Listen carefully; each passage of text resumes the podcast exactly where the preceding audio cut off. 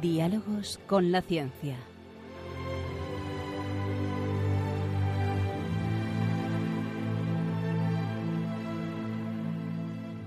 Dirigido por Javier Ángel Ramírez.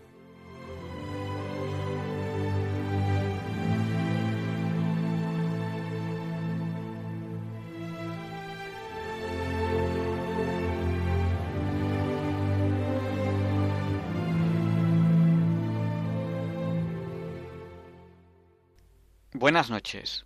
Estamos en Diálogos con la Ciencia, el programa para ti, que sabes que la verdad existe y la buscas. En Radio María, gracias a Dios, todos los viernes, en sus dos primeras horas. Transmitimos para todo aquel que quiera escucharnos, en España a través de la frecuencia modulada y la televisión digital terrestre. Piensen en esta opción si viajan a algún lugar y no saben dónde escucharnos. Transmitimos para todo el mundo a través de Internet en www.radiomaria.es. Además, en esa dirección tienen el podcast el histórico de muchos programas de Radio María, entre ellos muchos de diálogos con la ciencia. También nos pueden escuchar en internet en el canal de YouTube Radio María España o pueden llevar a Radio María en su bolsillo en el teléfono móvil en la aplicación Radio María España, que además ya verán que consume muy poquitos datos. Si ustedes están utilizando datos de internet de los que se terminan agotando, pues no se preocupen que Radio María consume bastantes pocos datos. Bueno, pues vamos a empezar el programa de hoy, que espero que les guste.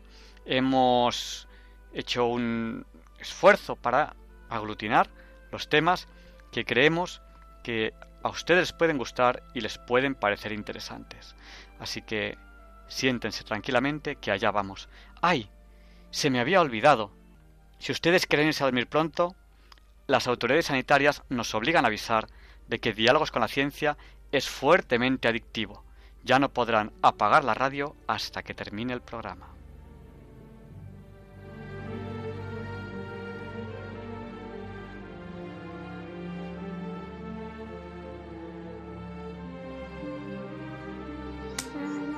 Ojalá pudiese ver el futuro, lo hermoso que sería el universo, universo, universo. Los hermanos seguro que serían muy buenos. El mundo sonriente cantando de alegría. Gracias Padre Dios, gracias por la comida. Gracias Padre Dios por todo este mundo. Gracias Padre Dios.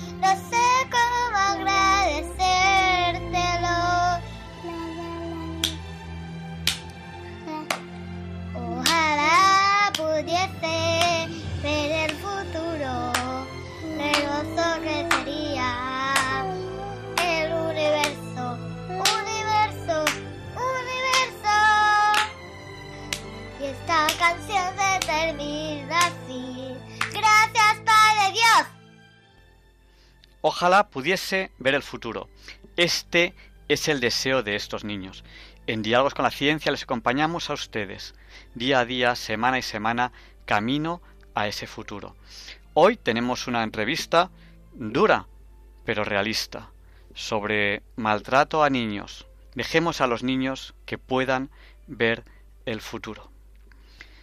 Y a continuación empezamos este programa de hoy con Leonardo Daimiel en la sección Pensar y Sentir. Disfruten de esta preciosa voz.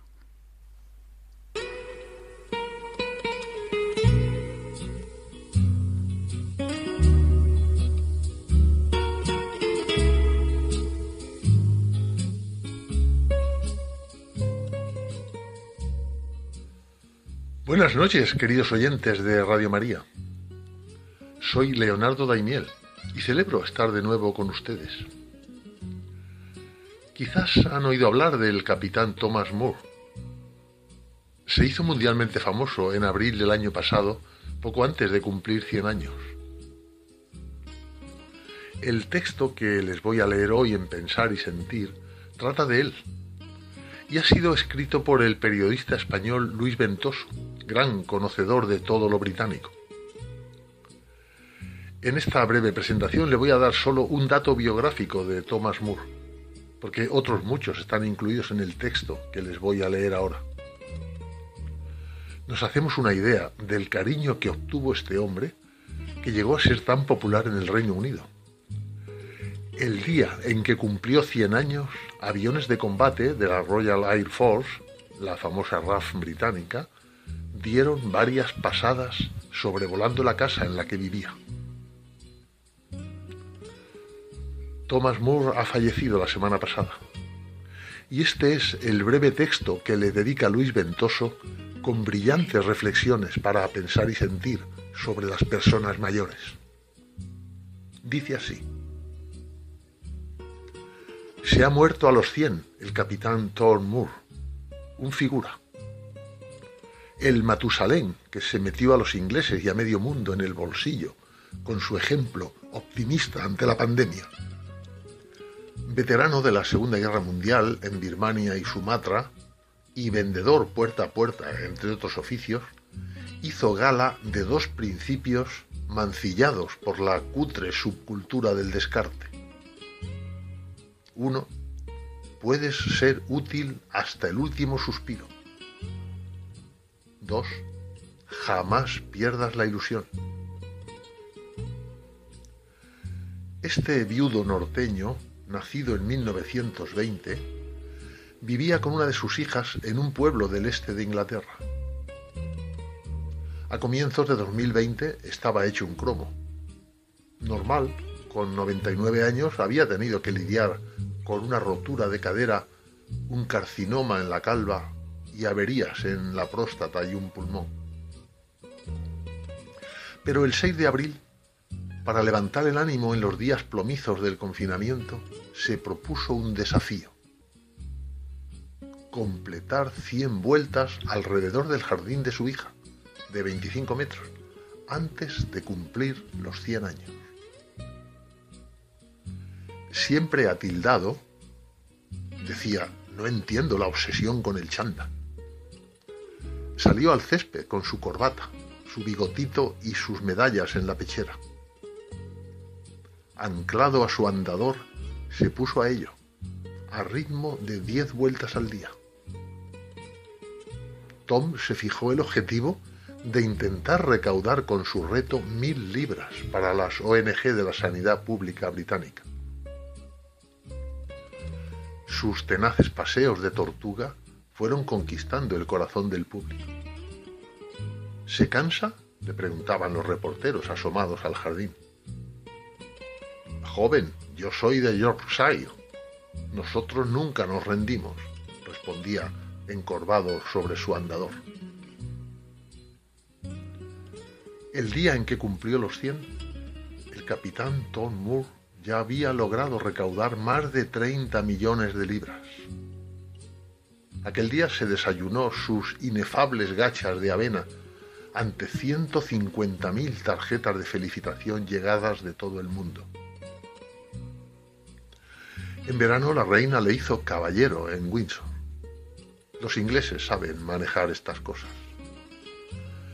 Resulta bonito y muy humano ver a la frágil reina de 94 años, perfectamente ataviada al puro estilo Isabel II, y al centenario capitán avanzando torpes antes de que la soberana toque sus hombros con la espada y lo eleve a Sir bajo los sones de las gaitas escocesas fue el penúltimo premio de su vida. El último ha sido tener a su familia con él en el hospital, arropándolo con su afecto mientras se apagaba por el COVID. Tom Moore no llevó una vida fácil. Se alistó a los 19 y peleó en la peor guerra que haya conocido la humanidad. De vuelta a casa, se buscó el condumio, trabajando como cantero albañil, vendedor. Se casó a los 50. Su mujer sufrió una demencia temprana y se convirtió en su cuidador. Su divisa era el optimismo. Decía, siempre he pensado que las cosas van a mejor. Ya hemos tenido problemas antes y los hemos superado. También superaremos esta epidemia. Miraba al COVID con su suave sentido del humor y decía esto, si lo cojo, lo cojo. A mi edad tienes infinitas oportunidades de morirte. Alguna tendrá que ser, ¿no? Y termina diciendo Luis Ventoso, Moore no era un cenizo ni un quejica, dos señas del temperamento actual. Su generación, estoica, trabajadora, humilde y de sabia sorna, merece la gratitud de todos y no olvidarlos mientras se consumen en las residencias.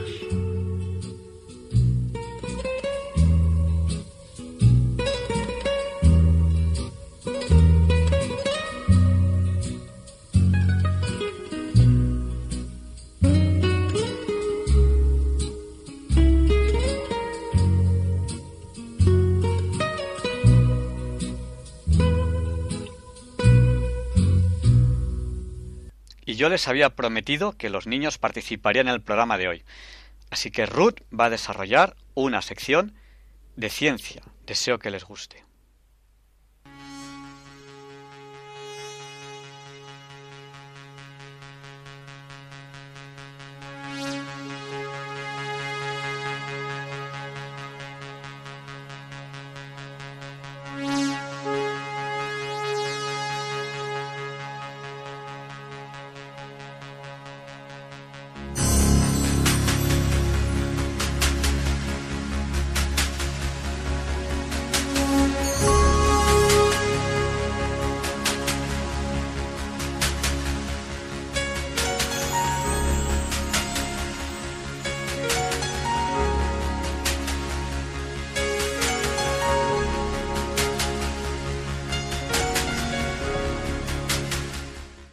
Hola a todos y bienvenidos de vuelta a la sección de ciencias de Ruth.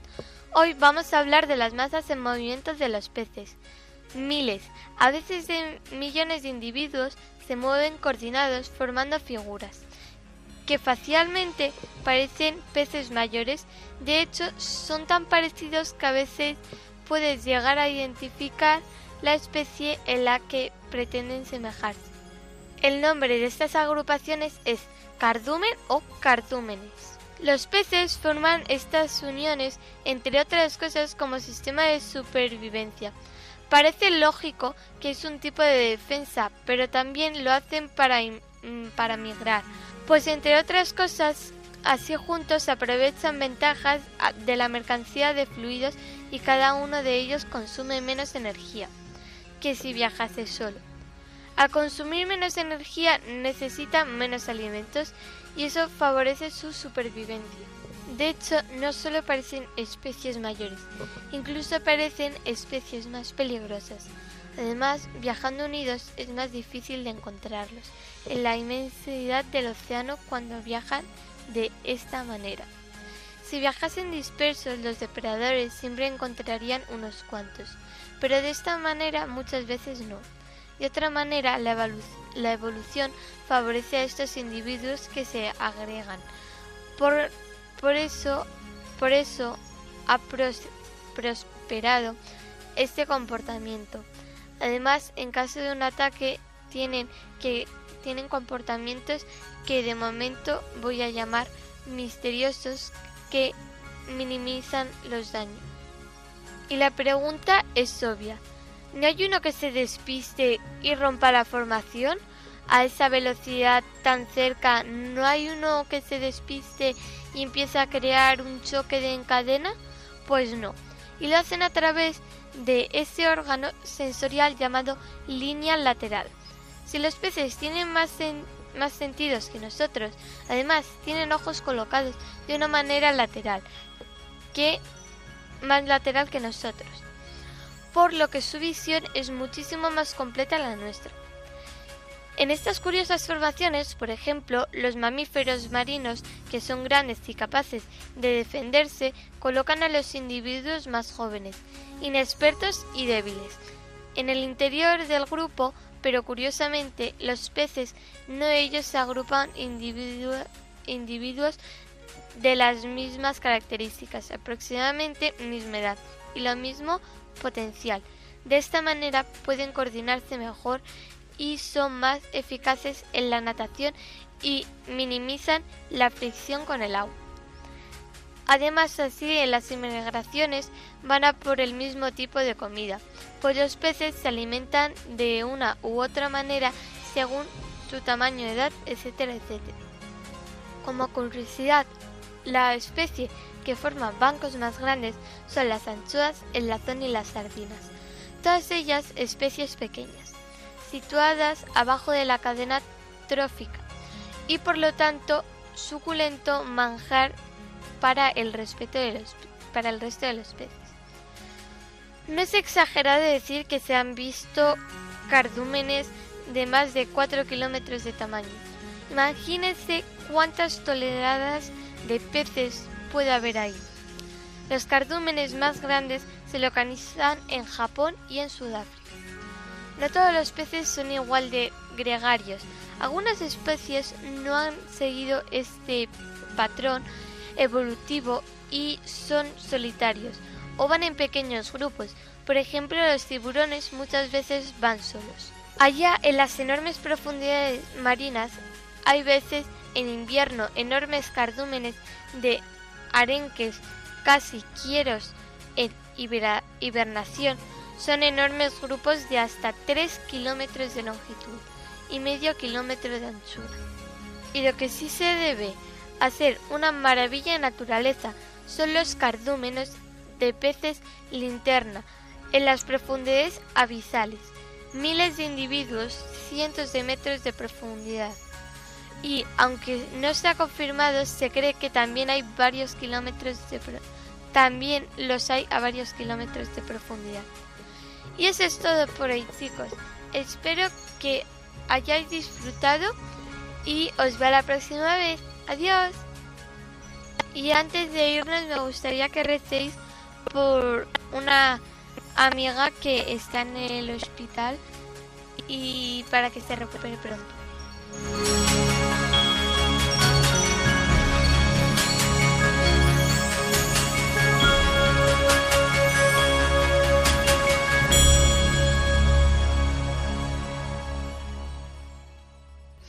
Y a continuación pasamos a la entrevista de la semana. Espero que les guste.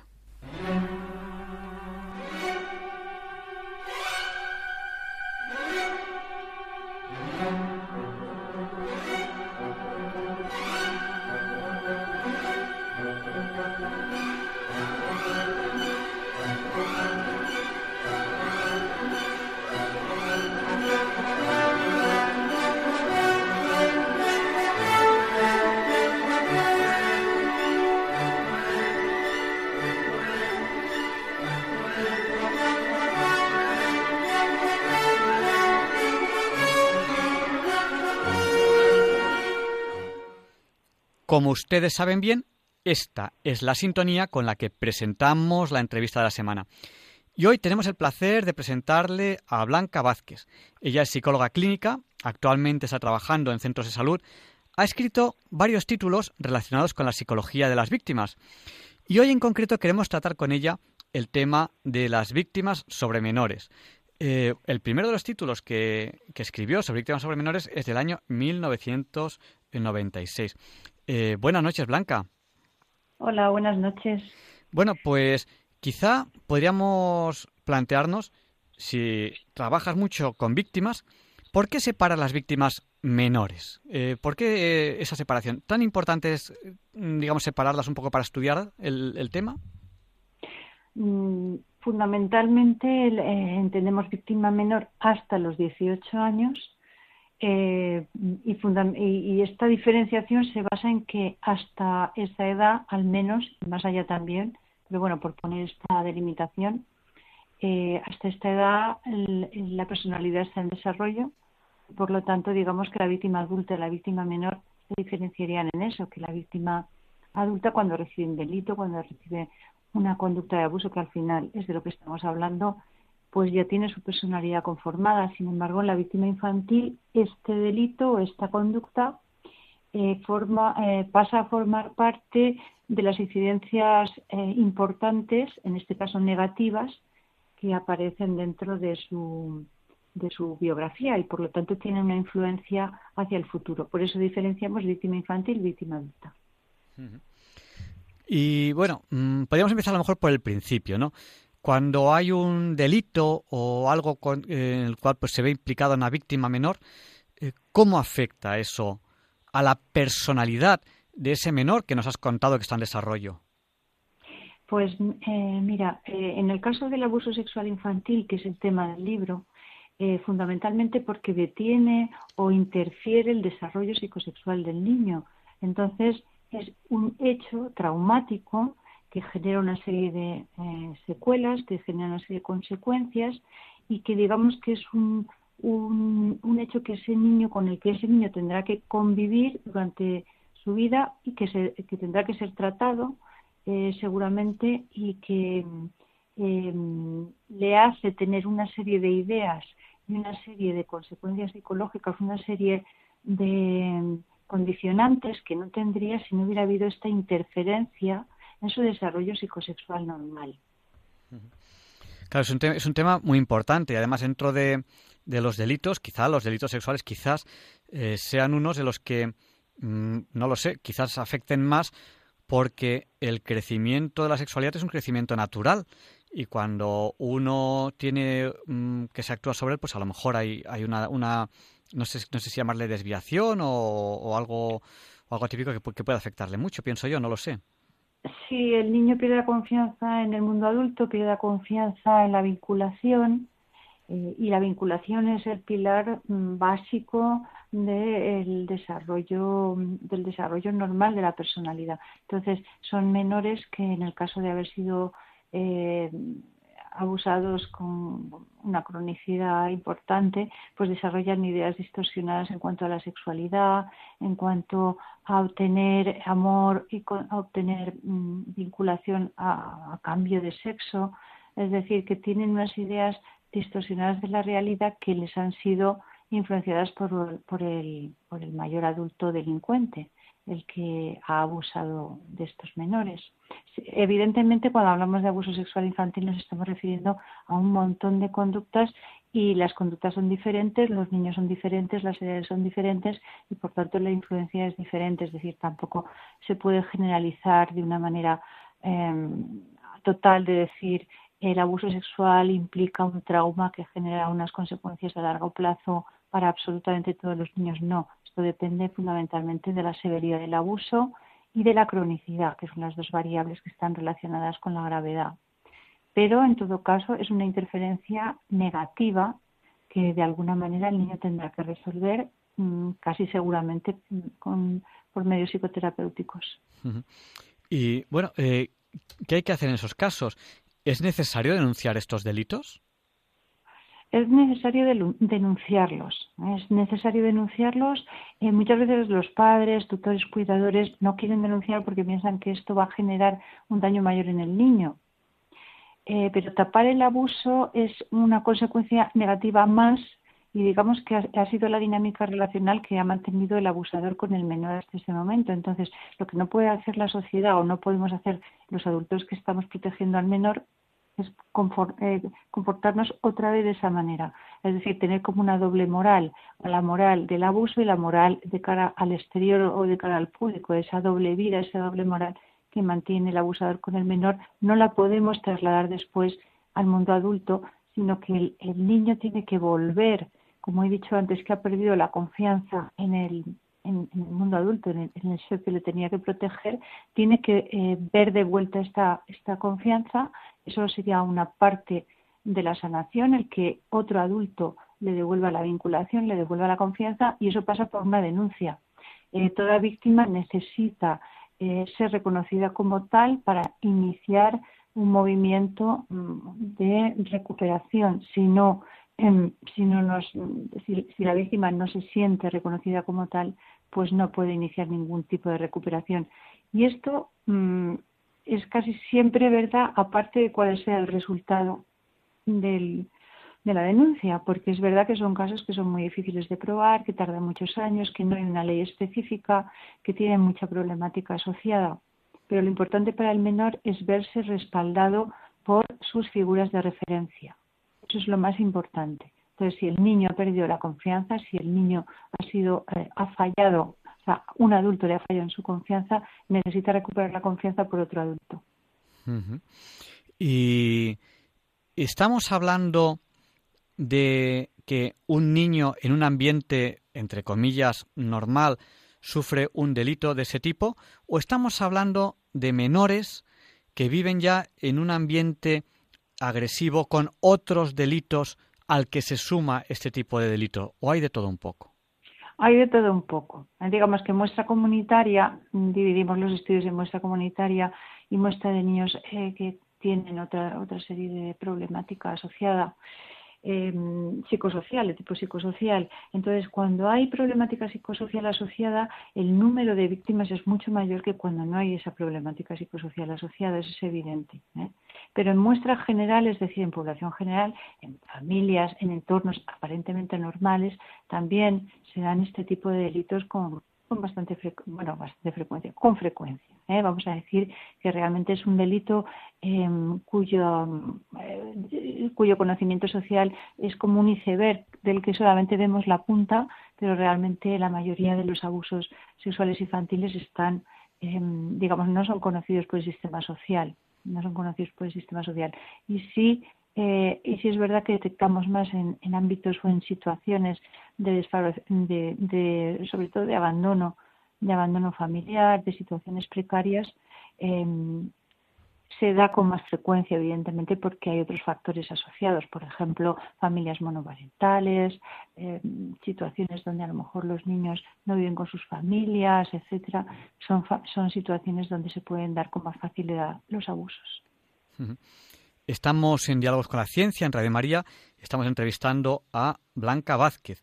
Ella es trabajadora en un centro de salud. Ella ha escrito varios títulos sobre eh, psicología eh, de las víctimas. Y en concreto, hoy con Blanca Vázquez estamos tratando el tema del menor como víctima. Eh, hemos hablado un poco de cómo afecta los delitos a los menores, si es necesario denunciar. y bueno, ¿cómo considera usted que que protege la ley al menor? ¿Es adecuado, no es adecuado? ¿Qué protecciones hay?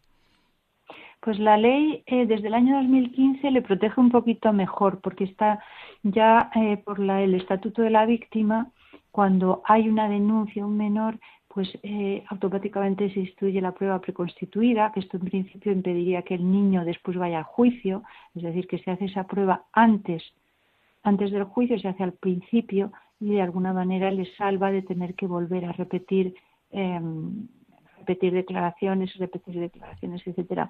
No obstante lo anterior, en España mm, el tratamiento es muy diferente según los territorios, según las comunidades. No hay una simetría, no hay un procedimiento común. De hecho, pues eh, la policía tiene un protocolo, la Guardia Civil tiene otro, el ayuntamiento puede tener otro proceso. Es decir, no hay, lo que no hay es una ley de violencia em, del menor. Tenemos la ley de violencia de género, tenemos la ley em, de justicia juvenil desde el año 2000. Es decir, que sí que están protegidos los menores cuando se les suponen que han cometido que han cometido conductas que serían llamadas delitos si tuvieran 18 años o más pero los menores víctimas no están siendo protegidos. Y esto es un fallo muy muy grave que se ha denunciado en muchos sitios y, que hace que a veces pues estos procedimientos pues efectivamente no no sean no sean lo rápido que tienen que ser y no eh, y no lleguen a buen puerto eh, eh, sea el puerto este el que sea ¿eh? Yo justo hace un par de días he ido a un juicio que era del año 2013, es decir, eh, era una, una, denuncia de unas menores del año 2013, ¿eh? ¿eh? donde se había actuado, la justicia actúa, pero bueno, el juicio ha sido ahora, año 2021.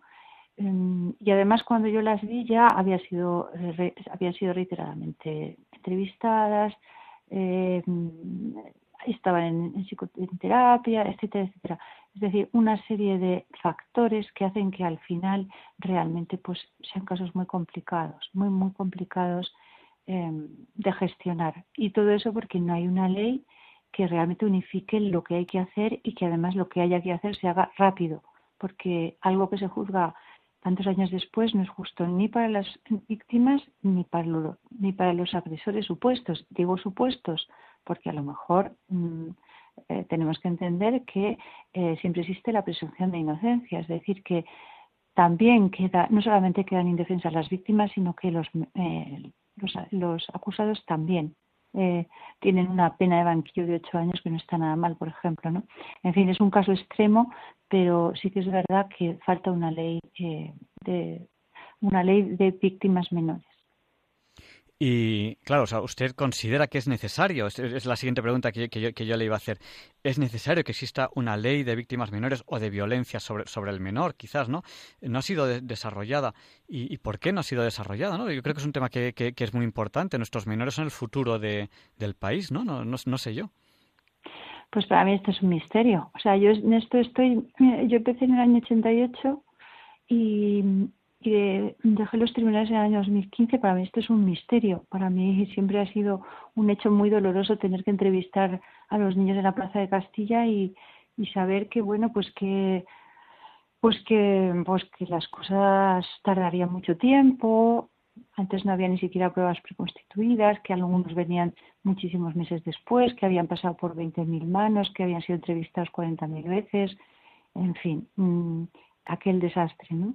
Entonces, bueno, pues, pues para mí es un misterio. Yo no puedo entender de verdad que una sociedad eh, proteja antes a los menores presuntos delincuentes que a los menores presuntos víctimas. No lo sé por qué es. Quizá porque, no sé, es que no lo entiendo, porque luego se anunció la ley de violencia de género y también se dejó fuera a los menores, curiosamente. Y los niños han sido integrados en, en el año 2015. Entonces, yo no puedo entenderlo. No, no, no, no, es una cosa que no cabe en mi, en mi, en mi, cabeza. Estamos en Diálogos con la Ciencia, en Radio María. Estamos entrevistando a Blanca Vázquez. Ella ha escrito varios títulos sobre psicología de las víctimas, trabaja eh, en ello y hoy estamos hablando sobre eh, las víctimas menores, menores de, edad. Hemos hablado un poco de qué se considera menor de edad. Bueno, pues mm, ella legalmente nos ha dicho pues cuando, cuando tiene menos de 18 años es la cuestión legal, pero sobre todo cuando estamos hablando de víctimas en menores eh, pues, sobre temas sexuales, pues es una persona que se está desarrollando en ese aspecto, porque el ser humano en su desarrollo pues tiene también esta, esta faceta sexual. Bueno, y a ver, cuando se condena a alguien y por lo tanto ya es un agresor, eh, ¿qué se hace con ellos? ¿Hay algún tratamiento para que esta persona deje de serlo o, qué se va a hacer eh, con esta persona? Pues cuando, cuando pasan a prisión, en prisión hay unos, eh, efectivamente en prisión hay psicólogos y hay programas de tratamiento para agresores sexuales dentro de prisión. Mm, esto es lo que se hace y, siempre y cuando, eh, a ver, estos programas de tratamiento, como todos los programas para agresores, em, su eficacia tiene que ver con, eh, primero, que, el agresor realmente esté arrepentido. Esté arrepentido quiere decir que sea capaz de poner en el, ponerse en el lugar de su víctima y son programas eh, muy de tipo educativo, socioeducativo, eh, de implementación de habilidades sociales, eh, etcétera. Mm, también es verdad que mm, todos los delincuentes al final son víctimas de, alguna manera. es verdad que las agresiones sexuales son especialmente repulsivas y las de menores más, pero mm, yo en los agresores que he tratado eh, em, al final te das cuenta que ellos mismos en, algunas ocasiones han sido víctimas y que bueno también merecen una oportunidad, un tratamiento, ¿eh? Eh, por más que esto nos pueda parecer mm, como duro, ¿no? la capacidad de recuperación del ser humano pues es infinita siempre que se lo propongan, pero bueno tienen que ponerse siempre en el lugar de la víctima y tienen que, tienen que responder al tratamiento. Por otro lado, los agresores sexuales no reinciden más, quiero decir, cuando ya están en libertad, no reinciden más, sino menos que en otro tipo de delitos. ¿eh? No reinciden más, sino que reinciden menos. Lo que pasa es que hay algunos que todavía tenemos mucha dificultad para determinar quiénes son, que son multireincidentes, es decir, que si sale uno que reincide, a lo mejor reincide con muchísimos, eh, con muchísimas víctimas. ¿eh? Entonces, en este sentido, pues es muy, muy importante el tratamiento, eh, porque es, al final, es invertir en la seguridad futura, porque salvo que queramos tener un agresor sexual en la cárcel para siempre, una con una pena, eh, una cadena perpetua, que eso casi, casi nunca sucede, depende del tipo de delito que se haya podido demostrar en juicio, pues es mejor que, efectivamente lo sometamos también a tratamiento. Eh, quizá al, decirnos que es un delito que, se reincide menos que otros, a lo mejor es porque yo le iba a preguntar eh, si, si, se arrepiente en muchos casos o no, que a lo mejor sí que hay muchos casos en los que se arrepienten. Pues depende, más que del delito, depende del tipo de personalidad, más que del delito, porque existen diversos tipos de delincuentes sexuales y, hay de todo, hay de todo. ¿eh? Entonces, cuando eh, la personalidad es de tipo psicopático, digamos que no tienen ningún tipo de empatía con la víctima, esto es imposible que se vuelvan a, que, que realmente se rehabiliten, aunque sí es verdad que pierden peligrosidad con el tiempo, con el paso de los años, y los tratamientos van por, en la línea de asegurarse de que ellos al final no reincidan por eh, porque les convenga más no reincidir. Eh, por ahí van los tiros. Luego hay otros tipos de delincuentes eh, que, que sí son tratables, que son aquellos que realmente tienen sentimientos de culpa. o sea que todo depende. Estamos en Diálogos con la Ciencia, en Radio María, estamos entrevistando a Blanca Vázquez. Ella es trabajadora eh, en un centro de salud y trabaja mucho con víctimas y bueno, ha escrito varios títulos sobre psicología de las víctimas y hoy estamos con ella hablando de los menores como víctimas. Bueno, pues vamos a terminar ya esta entrevista, pero ya sabe cómo es la radio, pues que hay oyentes que van, oyentes que vienen. Habrá algún oyente que no haya escuchado la entrevista entera. ¿Cómo podríamos de alguna manera hacerles un resumen de los puntos más importantes que hemos tratado en esta entrevista sobre eh, las víctimas menores y su psicología. Resumen, eh, pues víctimas menores, eh, mm, las víctimas que son víctimas menores que son em, frágiles, que son vulnerables, que están en desarrollo y por lo tanto estos delitos interfieren con su desarrollo psicológico. Agresores que eh, pueden ser tratados y deben ser tratados como forma de prevención de futura delincuencia. Sistema legal que no ofrece por el momento eh, una ley de violencia para estos niños, pero que sí es verdad que a partir del año 2015 ofrece unas mejores garantías digamos, procesales y dentro de la ley. Pues muchísimas gracias por este tiempo que nos ha dedicado esta noche. muchísimas gracias a vosotros, encantada de estar con vosotros esta noche. Buenas noches. Buenas noches.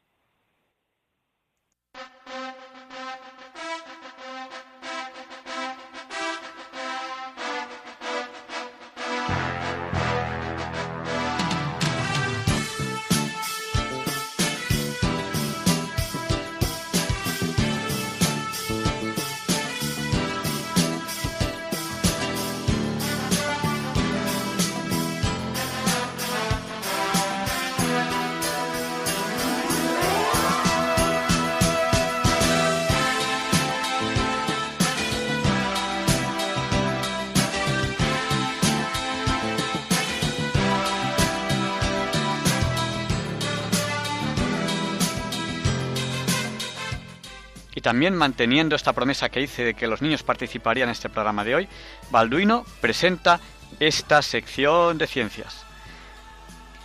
Hoy, pues por muy absurdo que parezca, voy a hablar de la patata. Eh, para empezar, eh, la patata apareció en América eh, y en América, antes de su descubrimiento, em, lo normal es que los incas comieran sobre todo maíz que era el alimento principal del lugar. Eh, pero en, en, las, en una zona de los Andes chilenos y peruanos, en, ahí no había maíz y es ahí donde comían patata. Así que la patata básicamente em, apareció ahí. La patata es, al igual que el tomate, la berenjena o el pimiento, es de la familia de las olanaceas. Em, y, en, y cuando se descubrió en 1560, eh, Francisco Pizarro fue la que la llevó a España y, ahí, y entonces se la llevó al rey Carlos I y, y se envió unas cuantas plantas como, eh, como un raro ejemplar botánico al entonces Papa Julio II, eh, ya que las plantas de América eran completamente nuevas y se le envió algunas muestras para que las investigase. Y aún habiéndose difundido por Europa, Portugal, Italia, Francia y Inglaterra, eh, eh, para el momento era en plan ornamental, aunque por Europa el principio de todo em, fue rechazada ya que parecía un alimento sucio ya que salía de la tierra em, y, y había gente que decía que no podía ser buena ya que no aparece en la Biblia, aunque es evidente que el tipo de la Biblia no, es, no era ese.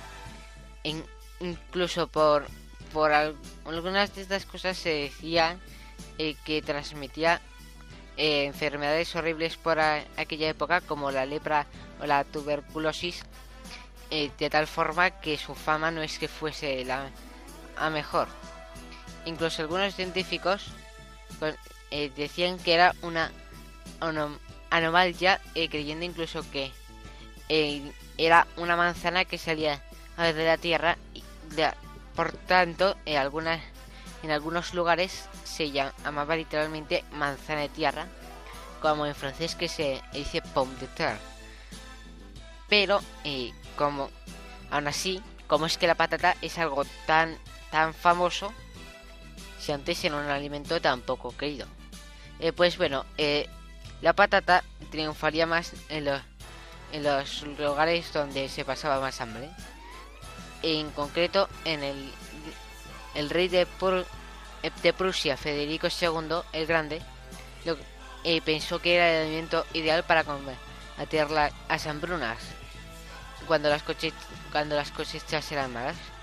Pero por la mala fama que tenía no conseguía que los campesinos la cultivasen, así que eh, él decidió plantarlo en los jardines y huertos del palacio y las hizo que las custodiaran eh, para que así la gente pensara que era algo valioso, ya que si, si algo se custodia se, eh, tendría que ser algo de importancia porque el reino iba a custodiar algo solo porque le decía Entonces, entonces la gente tenía curiosidad y un día, con la excusa de que si estaba todos sus soldados para una batalla, dejó eh, dejó aposta en, la, en los huertos reales sin custodia y ocurrió lo que él tenía en mente que pasara.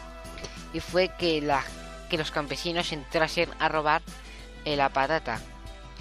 Y, y entonces, eh, se, entonces la gente la probó y, y vio que era, era un alimento bastante bueno y que estaba rico y era fácil de curtir todo gracias a, la idea que tuvo de hacer que pareciesen eh, valiosas y, y así eh, se volvió tan famosa y, em, y, se dejó de decir esas cosas de que producían enfermedades y todo eso y entonces ya se empezó a cultivar un poco más y gracias a esto eh, este rey se, no solo le convirtió en el rey de la patata sino que eh, en su tumba se siguen depositando patatas en su, en su honor, eh, gracias eh, en honor a ese hecho que hizo que un alimento tan bueno no fuese desechado solo por ciertos rumores.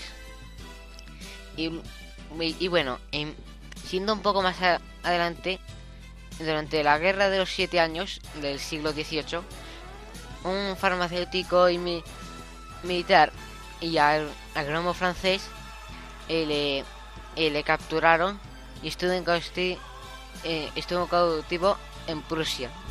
Entonces, eh, allí como era un alimento tan, tan, preciado, eh, entonces descubrió la patata y cuando fue liberado al terminar la guerra, deseó a Francia, que en ese momento estaba asolada por una gran hambruna que porque acababa de terminar la guerra y intentó convencer al, al rey Luis XIV de que la planta podía ser la solución para esa hambruna en, en un primer momento sin éxito.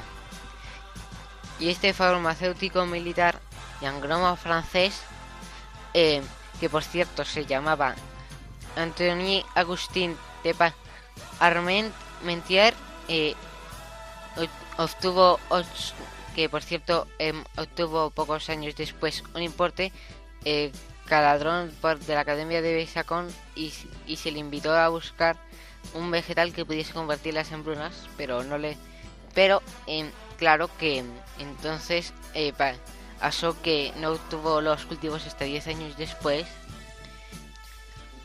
Eh, pero igualmente fue entonces cuando se descubrió que eran tan que se hizo saber que eran tan nutritivas y fáciles este plantar aparte de que eh, sobrevivía a bien a los eh, a las a las a las inclemencias meteorológicas eh, como las lluvias o las tormentas.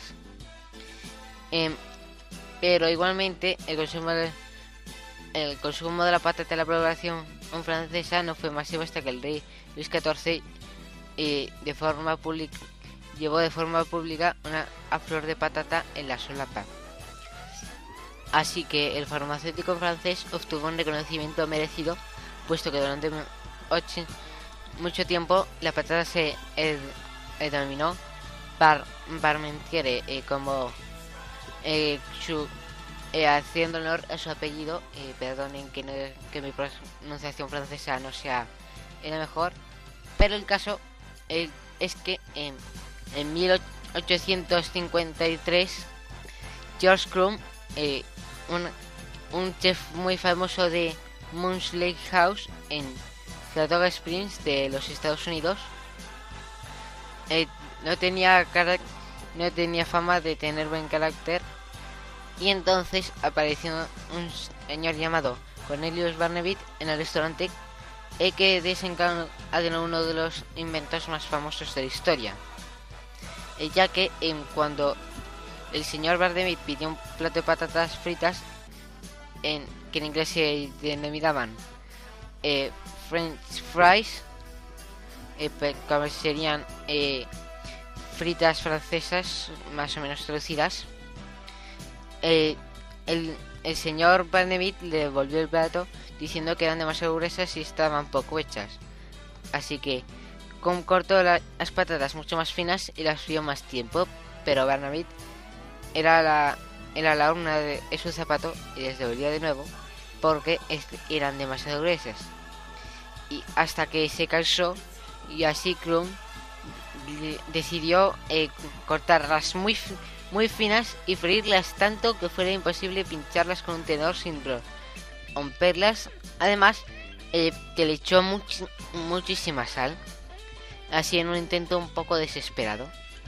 Entonces, eh, con razón, eh, se esperaba que las rechazase otra vez, pero eh, en vez de eso lo que pasó fue que le volvieron loco eh, por, por eso de que las patatas fritas, como, como seguramente ustedes sepan, están bastante ricas y entonces, claro, en ese intento desesperado había hecho una mezcla extraordinaria con las patatas y había creado un alimento delicioso.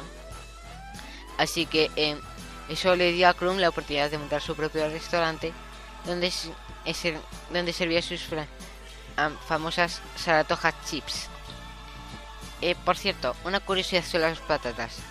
Eh, durante una durante una la guerra de la independencia eh, las patatas fueron muy importantes ya que se, alimen- se alimentaban los americanos se alimentaban sobre todo de, de patatas y leche ya que no tenían eh, más más cosas que comer pero desgraciadamente esto eh, provocó una, una enfermedad de la que ahora mismo no me acuerdo su nombre, pero que al no tener nada más de comer, en que las patatas no se podían poner, no estaban en el mejor de los estados, ya que no puedes limpiarles, limpiarlas eh, y pararlas como también como se puede hacer hoy en día porque estaban en la guerra y no tenían recursos. Eh, gracias a eso se salvaron de morir de hambre, pero muchos murieron um, enfermos en, en esta guerra. Eso lo quería decir que como curiosidad, la patata fue el elemento fundamental que se usó en esa guerra para sobrevivir. Bueno, esto ha sido todo por hoy. Eh, espero que les haya gustado y espero que nos veamos muy pronto.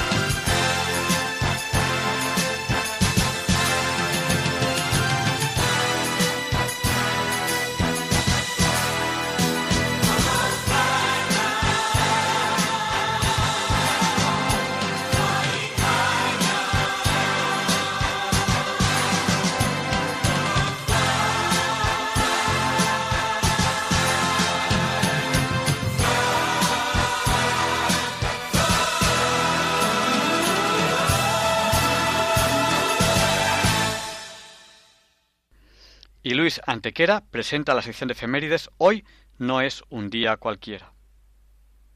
It's a lovely day today, and whatever you've got to do, I'd be so happy to be doing it with you.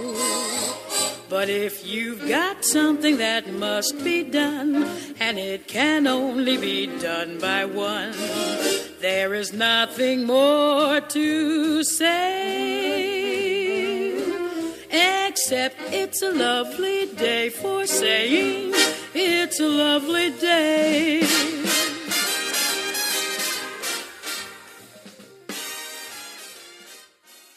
No, Javier Ángel, no directos compañeros de Diálogos con la Ciencia, no, queridísimos oyentes de Radio María.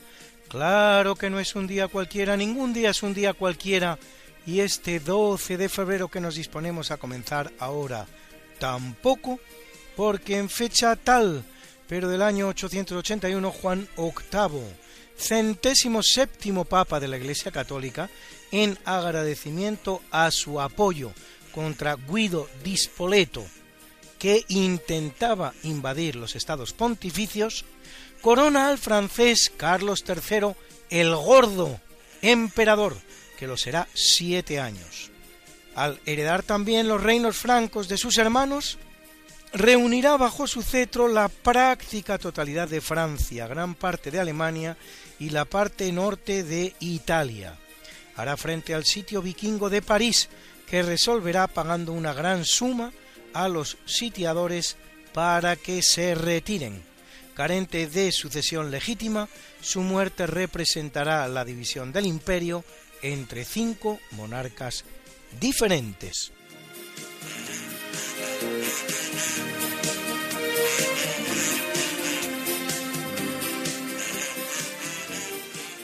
En el capítulo siempre fecundo de la conquista, colonización y evangelización de América por los españoles, que va a permitir a los indígenas americanos el tránsito del neolítico al renacimiento en apenas dos generaciones, un tránsito que a los europeos había costado 7.000 años, en 1541 Pedro de Valdivia funda la ciudad de Santiago del Nuevo Extremo, futura Santiago de Chile. Un año después, Francisco de Orellana y sus 57 hombres descubren las fuentes ecuatorianas del río Amazonas, el más largo y caudaloso de la Tierra.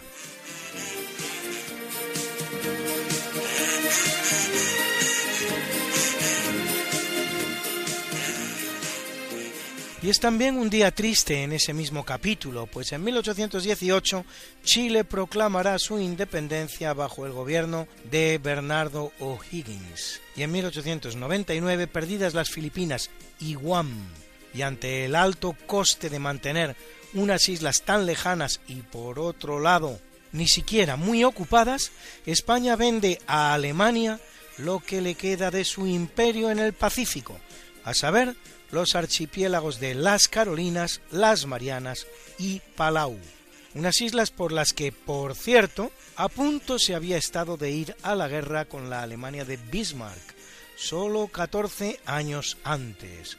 España llega incluso a preparar una flota que dirigiría el almirante Juan Bautista Antequera, si bien al final ambas naciones aceptarán un laudo papal de León XIII que otorga las también españolas Islas Marshall a Alemania, pero reafirma la soberanía española sobre el resto de los archipiélagos, los ya citados, evitando así la guerra.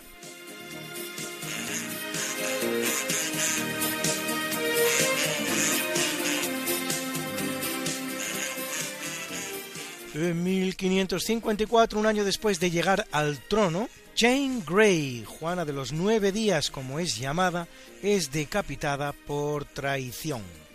Su primo Eduardo VI de Inglaterra, muerto de tuberculosis a los 16 años, le había dejado la corona inglesa en violación de las reglas sucesorias, con tal de evitar que subiera al trono su medio hermana María, católica, pero ni María ni tampoco el pueblo inglés aceptan la componenda y se levantan contra Jane, que será juzgada por traición y decapitada, la pobre tan jovencita, después de reinar efímeros nueve días.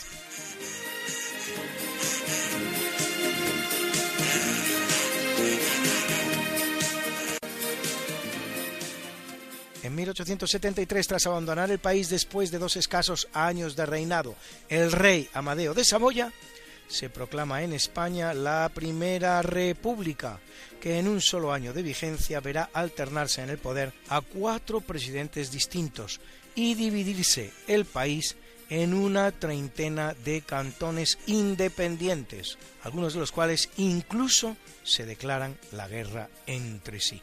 No funcionan muy bien, no, las repúblicas en España.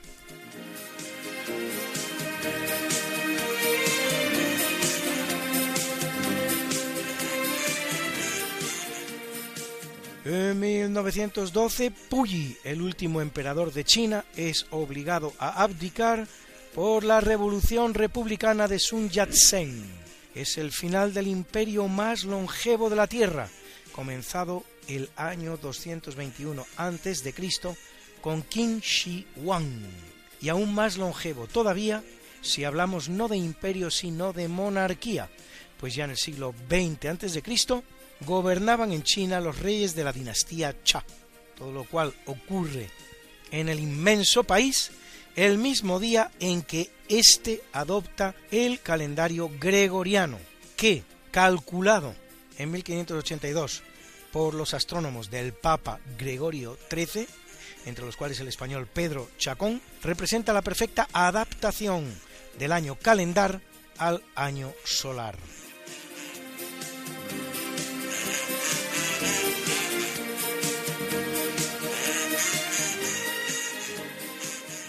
En 1931, Pío XI, vicentésimo quincuagésimo noveno Papa de la Iglesia Católica, inaugura Radio Vaticano. Lo que van a oír ustedes es al italiano Guglielmo Marconi, el inventor de la radio, presentando la inauguración oficial que realiza Pío XI, todo un documento radiofonico. L'impiego onde in un servizio permanente viene oggi qui fatto per la prima volta nel mondo. Di ciò esprimo la mia profonda riconoscenza alla santità vostra. Vostra santità ha altresì permesso che si faccia qui una serie di esperienze che ho in mente di eseguire. Anche di questo esprimo la mia viva e particolare gratitudine alla santità vostra. La mia soddisfazione di italiano e l'onore che oggi mi tocca come ricercatore raggiungono veramente il culmine quando penso che questa prima applicazione di un notevole progresso scientifico viene realizzata non solo per volontà e dalla presenza di un grande pontefice, ma fra due residenze pontificie attraverso il cielo e la terra d'Italia nell'anniversario di un giorno fausto per l'Italia e per tutta la cristianità, tutta data a facilitare le comunicazioni fra le genti, contribuire al raggiungimento della vera pace cristiana fra tutti i popoli. En 1952, Isabel II es proclamada reina de Inglaterra, trono en el que cumple hoy, por lo tanto, 69 años. Requete superando los 63 y medio que estuvo en él su compatriota y tatarabuela, la reina Victoria. Hija de Jorge VI, Isabel II es la primera reina británica posterior a la Segunda Guerra Mundial. A ella tocará liquidar el inmenso imperio británico, el mayor del mundo en esa época, si bien sabrá mantener un vestigio del mismo mediante la llamada Commonwealth o Mancomunidad de Naciones, que aunque con un poder meramente protocolario, la mantiene como reina y jefe de Estado de 15 países, además del Reino Unido entre los cuales algunos de la importancia de Canadá, Australia, Nueva Zelanda o Jamaica.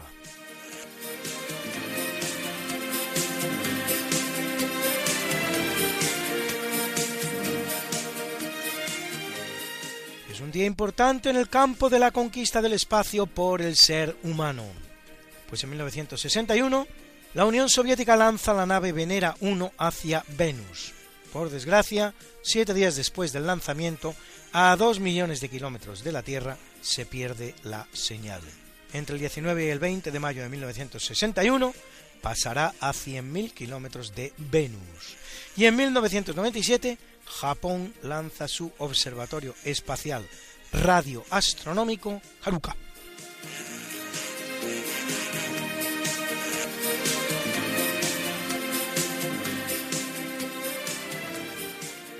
En 1974 el presidente del gobierno de España, Carlos Arias Navarro, dirige un discurso programático a las Cortes que origina el que se dará en llamar el espíritu del 12 de febrero, una vía hacia la apertura del régimen que se verá frustrada con su cese el 1 de julio de 1976, muerto Franco ya, y sustituida por la de la ley para la reforma política y luego la Constitución de 1978.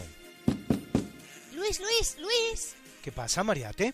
¿Les has recordado ya a nuestros oyentes lo de nuestro programa? Hija, qué susto. Pues no, la verdad. Pues hay que hacerlo, Luis. Sí, amigos, porque todos los miércoles a las 5 de la mañana, Luis Antequera, que es mi marido y esta servidora, estamos de nuevo con ustedes contándoles más y más historia, pero historia de la buena, con mayúscula, en el programa Esta no es una semana cualquiera, y con la mejor música. Mariate, es que a esas horas no están despiertos muchos de nuestros oyentes. Pues para todos aquellos que tienen la mala costumbre de dormir por la noche, siempre pueden entrar en el podcast del programa. Esta no es una semana cualquiera. Acuérdense, esta no es una semana cualquiera. Y escucharlo a la hora a la que más les guste escuchar la radio. Pues ya lo saben amigos, esta no es una semana cualquiera. Con Mariate Aragonés y Luis Antequera. La historia como es. Y no como nos gustaría que fuera.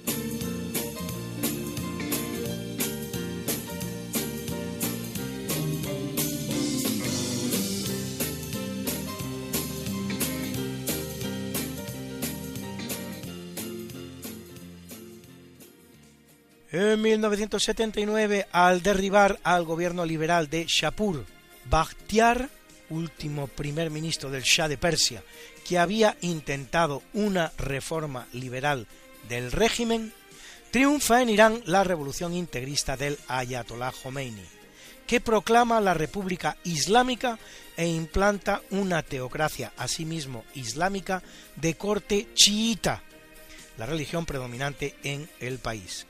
Exiliado en Francia 12 años más tarde, el 6 de agosto de 1991, Bakhtiar muere en París en un atentado instigado, al parecer, por el régimen de los Ayatollah. Bruna, Bruna, nació María y está en la cuna, nació de día, tendrá fortuna, bordará la madre su vestido largo y entrará a la fiesta con un traje blanco y será la reina cuando María cumpla 15 años. Te llamaremos Negra María, Negra María que abriste los ojos en carnaval. En el capítulo del natalicio es un gran día para la biología, pues en 1637 nace en Ámsterdam el anatomista y zoólogo holandés Jan Swammerdam que observa por primera vez los glóbulos rojos de la sangre y estudia con microscopios que construye él mismo los insectos, a los que dedica su Historia General de los Animales que carecen de sangre y el Libro de la Naturaleza o Historia de los Insectos. Y es que efectivamente así es, de sangre carecen, cuando maten ustedes un mosquito y dejen en la pared un cerquito de sangre, no es la del mosquito, es la que el mosquito le ha sacado a usted previamente. Y en 1665 nace Rudolf Jacob Camerarius, o Camera, botánico y médico alemán, autor de la obra De Sexu Plantarum Epistola, carta sobre los órganos reproductivos de las plantas. Y en 1809, en el Reino Unido, Charles Darwin, biólogo y creador de la teoría evolucionista de las especies.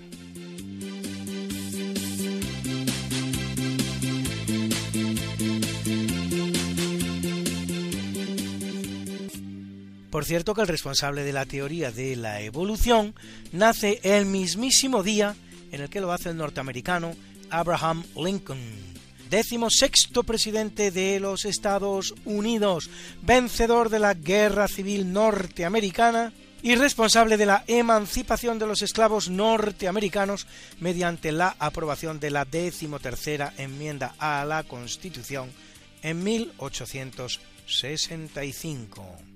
La plena equiparación legal y hasta el derecho de voto de esos esclavos negros norteamericanos habrá de esperar, sin embargo, todavía un entero siglo hasta la aprobación de la Ley de Derechos Civiles de 1964.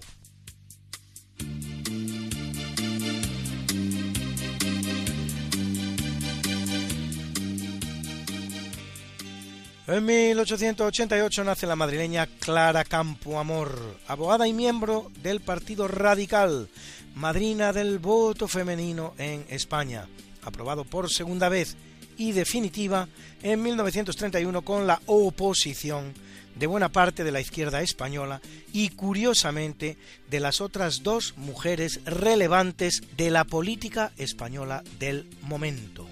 Victoria Kent, del Partido Republicano Radical, y Margarita Nelken, del Partido Socialista Obrero Español, PSOE, las cuales incluso suben al estrado, las dos, para hacer una apasionada defensa de la inconveniencia de otorgar el sufragio a la mujer española. La primera aprobación en España del sufragio femenino la había traído siete años antes el Estatuto Municipal de Calvo Sotelo de 1924.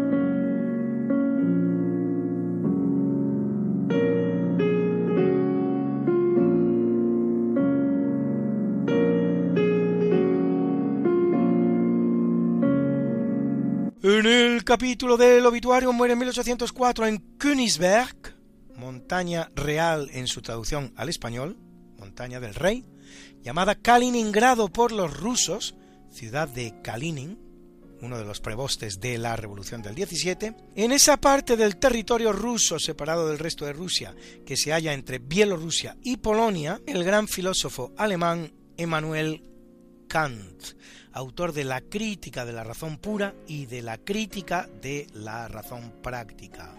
De él se cuenta que su rutina diaria, cotidiana, era tan puntual y tan idéntica cada día que los relojes de Königsberg se ponían en hora a su paso por cada lugar de la ciudad.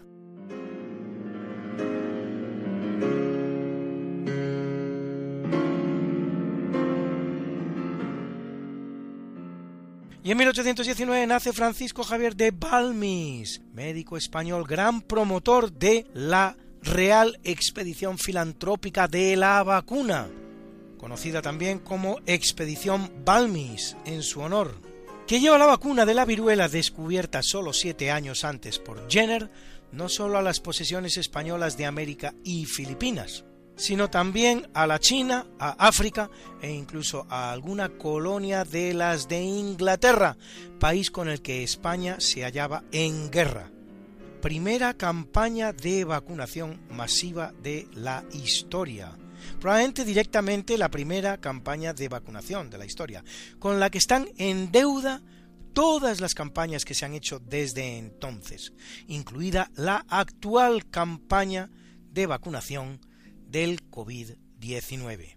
Hoy el nombre de una enfermera de esa expedición, Isabel Zendal, es también el de un extraordinario hospital madrileño nacido para combatir en primera línea de batalla la terrible epidemia del ebico que nos atenaza. ¿Qué, qué es el ebico? El ebico es la enfermedad del virus corona. Ebico más conocido en España como COVID, acróstico inglés de Coronavirus Disease. Vamos, lo mismo.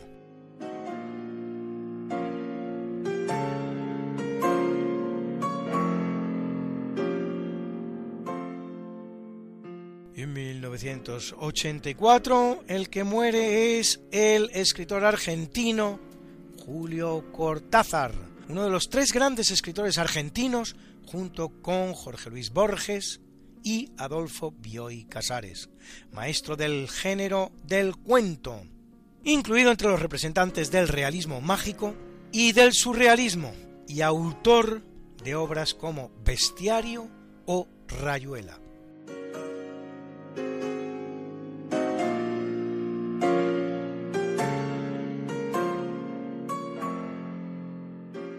En 1970 muere Julio Palacios, uno de los grandes físicos españoles, que investiga la tensión superficial del mercurio, la luminosidad de los rayos canales y las sustancias para y diamagnéticas. Desarrolla también una crítica de la teoría de la relatividad y postula un retorno a las nociones clásicas de tiempo y espacio absolutos.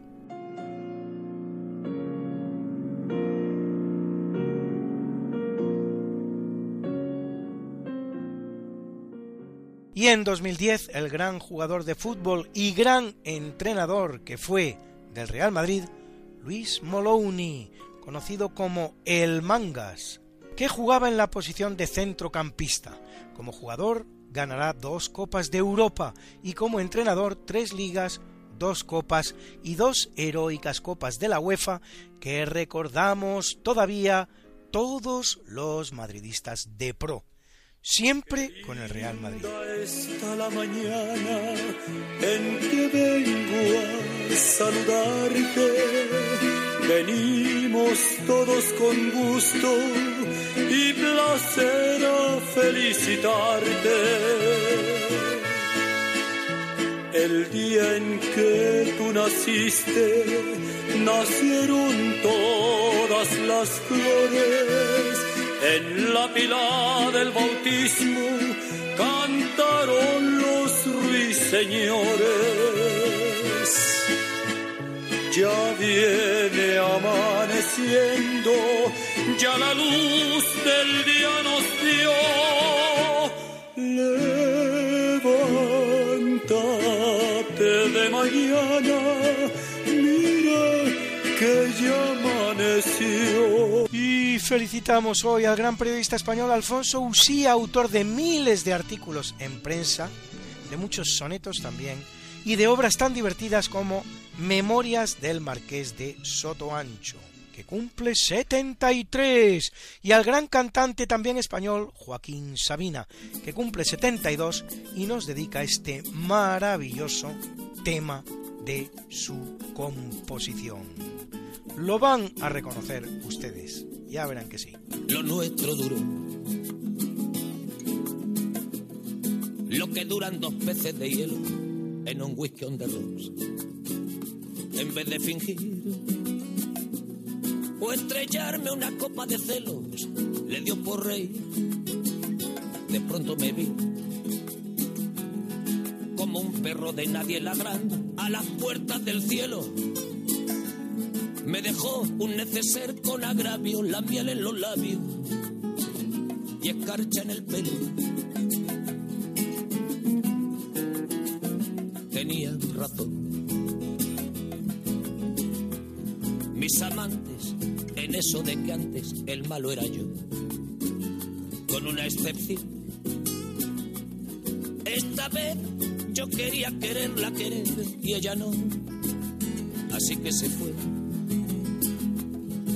Dejó el corazón en los huesos y yo de rodillas. Desde el taxi y haciendo un exceso me tiró dos besos, uno por mejilla. Y regresé a la maldición del cajón sin su ropa, a la perdición de los bares de copas, a la cenicienta de saldo y esquina. Y por esas ventas del fino laína, las cuentas de gente sin alma que pierde la calma con la cocaína, volviéndome loco, derrochando la bolsa y la vida, la fui poco a poco dando por perdida. Y eso que yo, para no agobiar con flores a María, para no asediarla con mi antología de sábana fría y alcobas vacías, no comprarla con bisutería, ni ser el fantoche que va en romería con la cofradía del santo reproche. Tanto la quería que tardé en aprender a olvidarla. 19 días y 500 noches. 19 días y 500 noches el gran Joaquín Sabina. Y al gran tenista español Juan Carlos Ferrero, que llegó a ser número uno del mundo, ganador de Roland Garros y de tres Copas Davis y finalista del Open USA.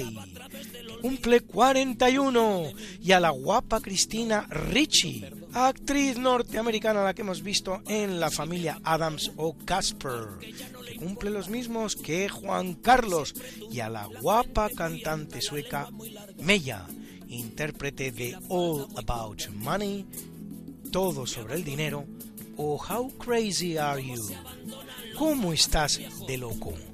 Cumple 52.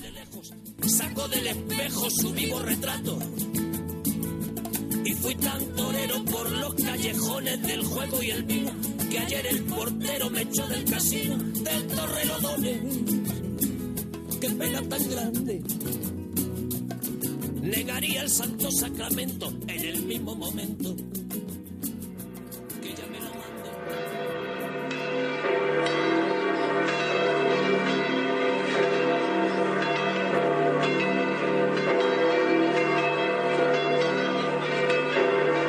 celebra la Iglesia Católica a Eulalia de Barcelona, Virgen, y mártir. Copatrona de la ciudad, felicidades a todas las Eulalias, aunque yo sé que hay muchas otras que celebran a Santa Eulalia de Mérida el 10 de diciembre. y a Modesto, Cándido, Damián, Julián y Amonio, mártires. A Melecio, Antonio, Benedicto y Gaudencio, obispos. Y a Anastasio, monje. Y como yo sé que a muchos de ustedes les gustan estas efemérides, pues pueden ustedes consultarlas, como siempre, en el medio Religión en Libertad, en su columna En Cuerpo y Alma, donde las colgamos para ustedes cada semana. semana, Got something that must be done, and it can only be done by one. There is nothing more to say, except it's a lovely day for saying it's a lovely day.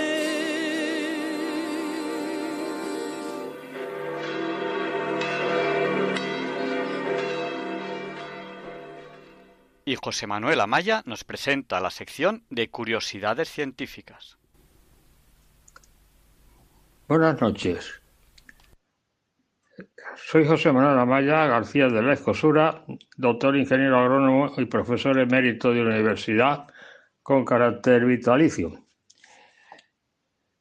Hoy les voy a voy a retrotraerme a donde empecé justamente el día 18 de diciembre, hablando de el primero de la serie dialéctica, Tales de Mileto. Y entonces, eh, a la muerte de Tales de Mileto, ¿quién le sucedió en la serie dialéctica? Es decir, en, el, en la academia que él tenía, en la dirección de la academia, que fue justamente Anaximandro, discípulo suyo. Pero lo que postulaba Anaximandro era distinto a lo que postulaba eh, su maestro. Por eso les decía que lo que en filosofía, lo que dice el maestro no tiene por qué ser igual a lo que dice el discípulo. Eh, Tales de Mileto decía todo es agua. Anaximandro recurre a una especie de materia-energía a la que llama el, apeiron, lo grandioso, lo infinito, lo indeterminado. Y efectivamente es una especie de materia-energía de la que sale todo. Eh, hizo, eh, como cosmólogo, o del periodo cosmológico, una, un mapa de las constelaciones lo cual significaba que eh, tuvo que tener una gran paciencia para hacer esa experimentación, porque la representación de las constelaciones la hizo mm, con bastante exactitud para las que se hicieron posteriormente. Y como Tales de Mileto fue también maestro de Pitágoras, Anaximandro fue también maestro de Pitágoras. En cuanto a la representación de la Tierra en el universo, en el cosmos, que estamos en el periodo cosmológico, que es una de las partes de la metafísica especial, cuando hicimos la clasificación de la de la filosofía se llama la metafísica general, filosofía primera, que era la más importante, la teoría del ser, la metafísica especial, que era el cosmos, eh, cosmología, el cosmos, eh, psicología, las almas y teología natural, Dios. Bien. Entonces eso una representación del universo, pero de forma geocéntrica. Es decir, la Tierra ocupaba el centro del cosmos tenía una forma cilíndrica y eh, todos los estos planetas, astros y cuerpos celestes procedían del fuego y giraban alrededor de la Tierra. todos los eh, pertenecientes al periodo cosmológico eh, son geocéntricos. Pitágoras, efectivamente, esto fue alumno de Anaximandro, copió muchas eh, cosas o ideas de, su maestro, pero las modificó. Porque luego después, en este periodo cosmológico, Pitágoras introduce también un universo geocéntrico, un cosmos geocéntrico, pero con ciertas variantes y además bastante, con, de bastante interés. Ya lo comentaremos cuando lleguemos a, a las teorías pitagóricas. Y de- obtuvo de ahí una relación, que decía que los cuerpos celestes giraban alrededor de, de la Tierra y que esto había una relación entre sus distancias, entre sus longitudes y entre sus movimientos que era análoga a la relación que se, se obtenía en la escala musical. Por lo tanto, hablaba de una eh, especie de eh, música eh, o armonía, armonía, que le llamó la armonía de las esferas, que eh, era una especie de música universal y que nosotros no podemos oír porque estamos inmersos en esa, en esa melodía, pero que efectivamente existe. Luego después, en tiempos modernísimos, se ha querido relacionar a, esta idea pitagórica con la modernísima teoría de cuerdas. Eh, esto, las, las específicas eh, pebranas famosas, unidimensionales, bidimensionales, que son las membranas, tridimensionales, que son las burbujas, así, etcétera, etcétera, etcétera. Bueno, ya llegaremos a eso a su debido tiempo. En cuanto a la eh, forma de girar todo el cosmos en- en torno a la Tierra, pues tenemos también los planetas, tenemos los satélites y tenemos también los, cometas. Esta tradición cosmológica eh, geocéntrica se mantiene mm, para todos los, sobre todo los grandes, el Sócrates, Platón y sobre todo Aristóteles, que eh, divide el, el cosmos en la región sublunar, que está todo lo corruptible, y en la región suprarrenal, que está todo lo pero a medida que vamos hacia arriba, la perfección va aumentando hasta llegar al límite donde están las estrellas fijas. Bien. Y ahora sí les voy a decir que quizás no lo, no lo sepan, pero a lo mejor lo saben, evidentemente, el significado de la palabra planeta, satélite y cometa. La palabra planeta viene del griego, que significa errante. El significado de errante es que tiene movimientos anómalos y cuesta trabajo localizarles. Luego después, mucho más adelante, en el siglo I después de Cristo, eh, aparece Claudio Ptolomeo y justamente localiza a los planetas, los errantes, a base de unas construcciones geométricas que llama epiciclos. La palabra satélite significa acompañante. En el lenguaje coloquial, a un guardaespaldas se dice fulano es el satélite de Mengano.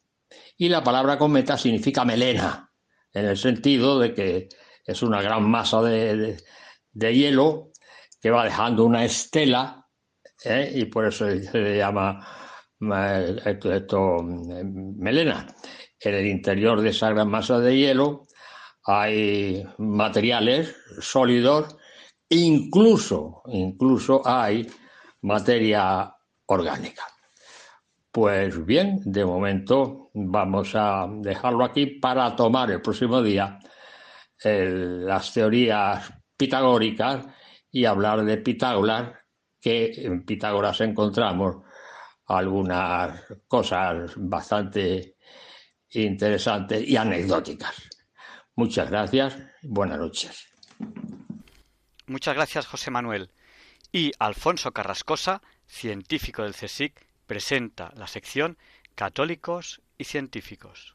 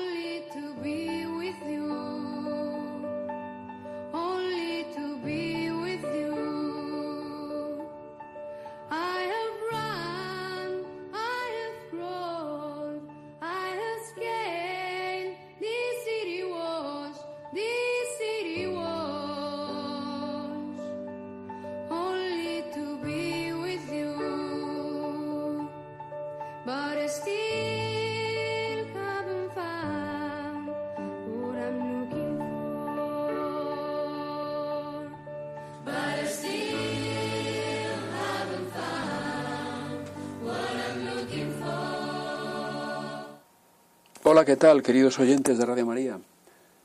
Hoy en Católicos y Científicos, Eduard Jenner. Edward Jenner. O Edward Jenner.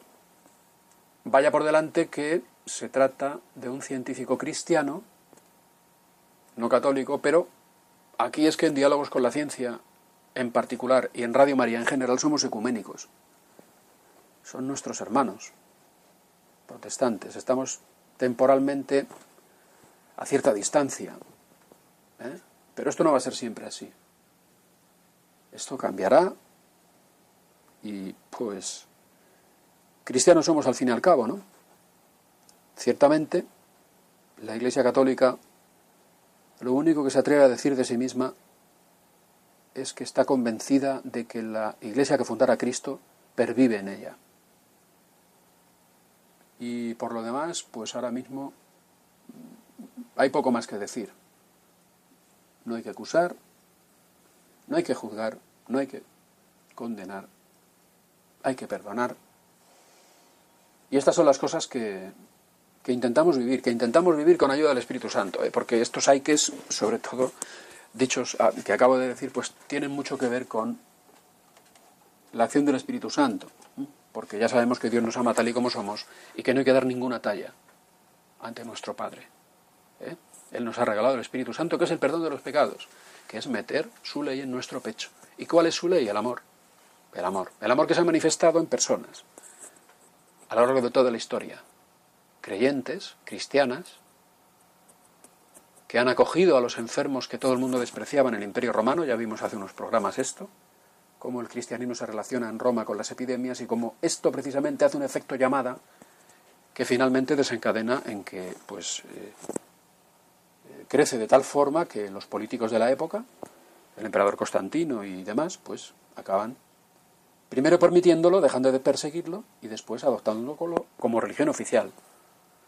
¿Eh? Vimos también como, por poner un ejemplo, a lo largo de la historia de la Iglesia, concretamente en América, en Nueva España, eh, en la Nueva España que conquistara Hernán Cortés, pues el propio Hernán Cortés empieza a fundar hospitales para tratar tanto a los españoles como a los indígenas. Y no solo eso, se forman escuelas, se forman universidades, en esas escuelas los indígenas reciben una formación más allá de la medicina que ellos conocían, que ciertamente ellos tenían unos rudimentos de medicina, ¿eh?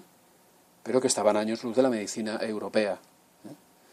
Y bueno, pues eh, curiosamente, los indios cuando ven a Hernán Cortés y su talante y, y su propensión a querer curarles, pues llegan hasta a creer que es la reencarnación de un personaje que ellos esperaban que volviera, que fue piadoso, que fue clemente y que no maltrató y no hizo sacrificios para obtener la curación de unos pocos, que era la práctica habitual allí. Pues bien, vamos avanzando en la historia, vemos además eh, en el programa anterior como un religioso hospitalario ¿eh? se adelanta un poco a Eduard Jenner, concretamente Pedro Manuel Chaparro, uno que ya estudia medicina en Chile, en una de las múltiples universidades que fundamos los católicos en Chile, los católicos españoles, perdón, en Hispanoamérica, y llegamos a Eduard Jenner. Eduard Jenner, que se le considera el padre de la vacunología moderna. Por cierto, eh, esta, esta moda antivacunas es, es una cosa de progres, ¿eh? de este conjunto de materialistas ateos que se autodenominan progres, pues, pues es una cosa de los progres. ¿eh? Esta moda antivacunas, que no viene a cuento en absoluto, porque es más que científica, es más que una moda, es una cuestión constatada científicamente que el aplicarte una vacuna te inmuniza. De hecho, ahora mismo estamos anhelando, estamos anhelando conseguir la vacuna para parar la COVID-19. ¿Eh? Bueno, pues todo esto empezó con el padre Chaparro, con eh, prácticas como la variolización en torno a la viruela, y desde luego tuvo su éxito más rotundo y más sonoro con Eduard Jenner, este protestante que fue médico, es decir, era cristiano, creyente, tenía fe, en él se daba un maridaje perfecto entre ciencia y fe, y fue el que inventó la vacuna, precisamente la vacuna de la viruela. Eduard Jenner, eh, que nació en 1749 y murió en 1823, pues hizo lo que solemos hacer los científicos, que es fijarnos en algo que nadie se fija. Él se fijó que las mujeres que distribuían leche, las lecheras, las que vendían la leche por las casas, no les solía hacer daño la viruela cuando llegaba. No se infectaban, no padecían la enfermedad. Y supuso, se le ocurrió, oye, que a lo mejor la viruela de las vacas, por estar en contacto con las vacas, y lógicamente con el agente causal de la viruela, el- los virus se descubrieron mucho después, pues estas mujeres se inmunizaban. Se inmunizaban. ¿Qué hizo? Pues eh, otra ocurrencia muy típica de científicos. Cogió pústulas de las vacas y las aplicó a seres humanos. Y hete aquí que consiguió demostrar que esos seres humanos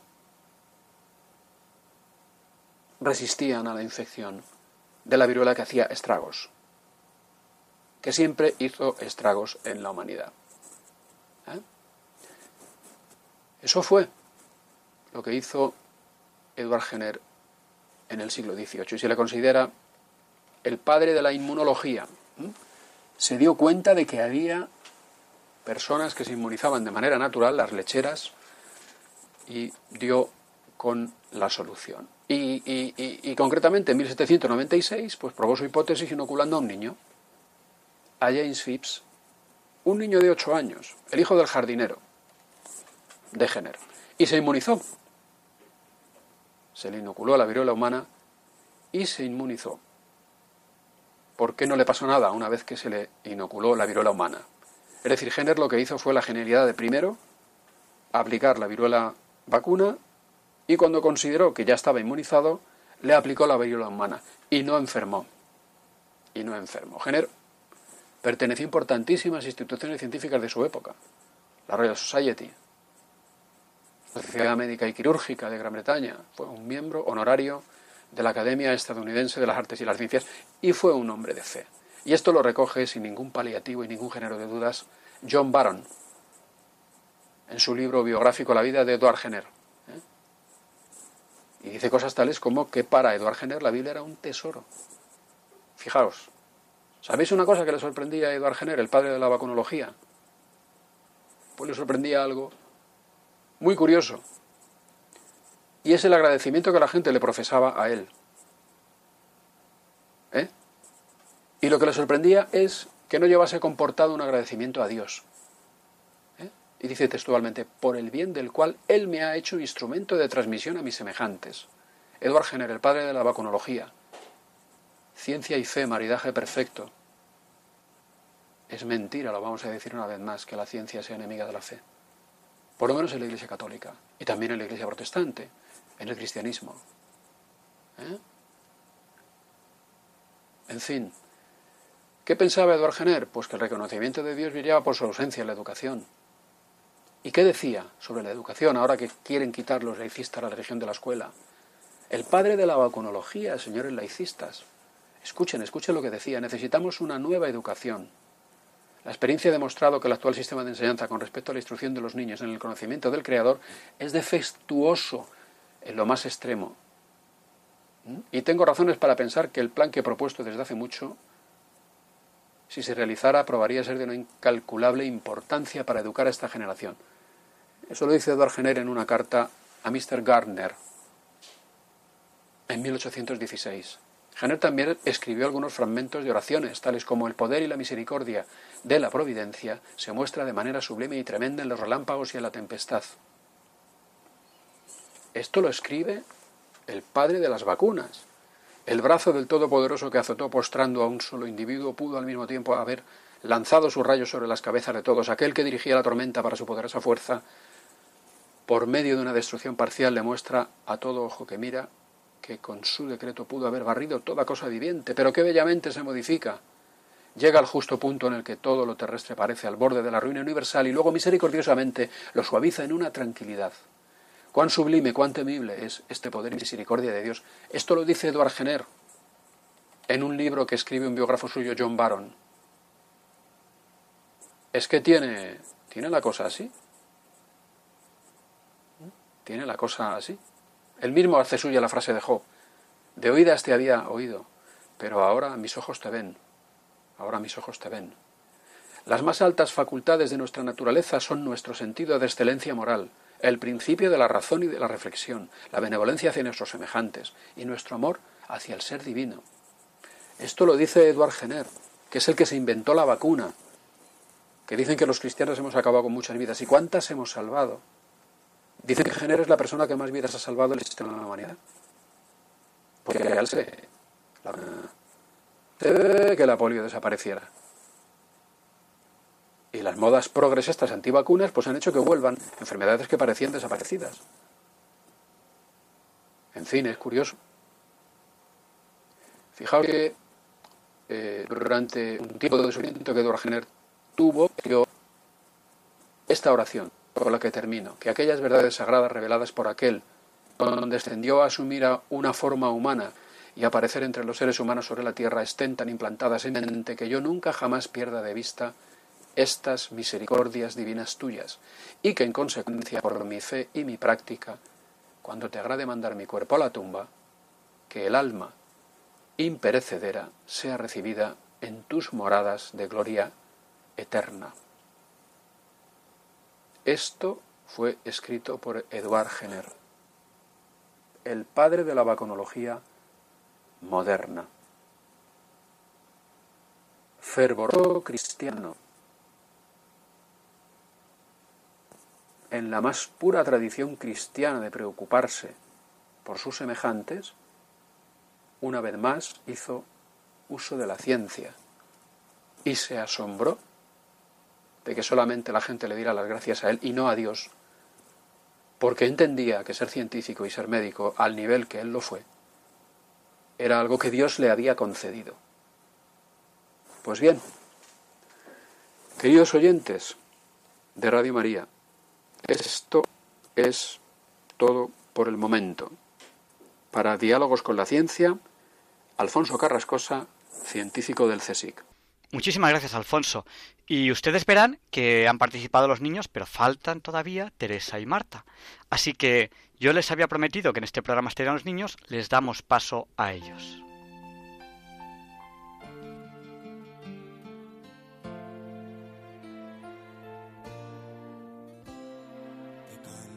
los niños que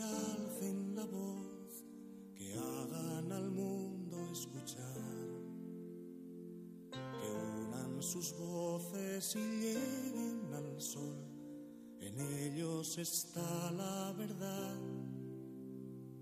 Que canten los niños que viven en paz y aquellos que sufren dolor que canten por esos que no cantarán, porque han apagado su voz.